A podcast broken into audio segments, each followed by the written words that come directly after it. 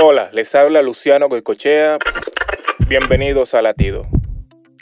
En los negocios hay tres tipos de personas. Los que hacen que sucedan las cosas, los que ven cómo suceden las cosas y los que preguntan, ¿qué pasó?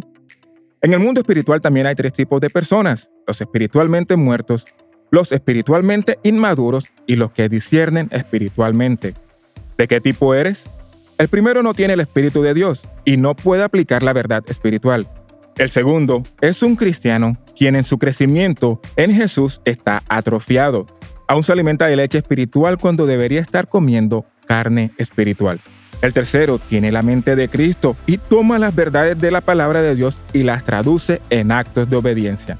Analiza qué tipo de persona espiritual eres y pídele a Dios que te ayude a mejorar.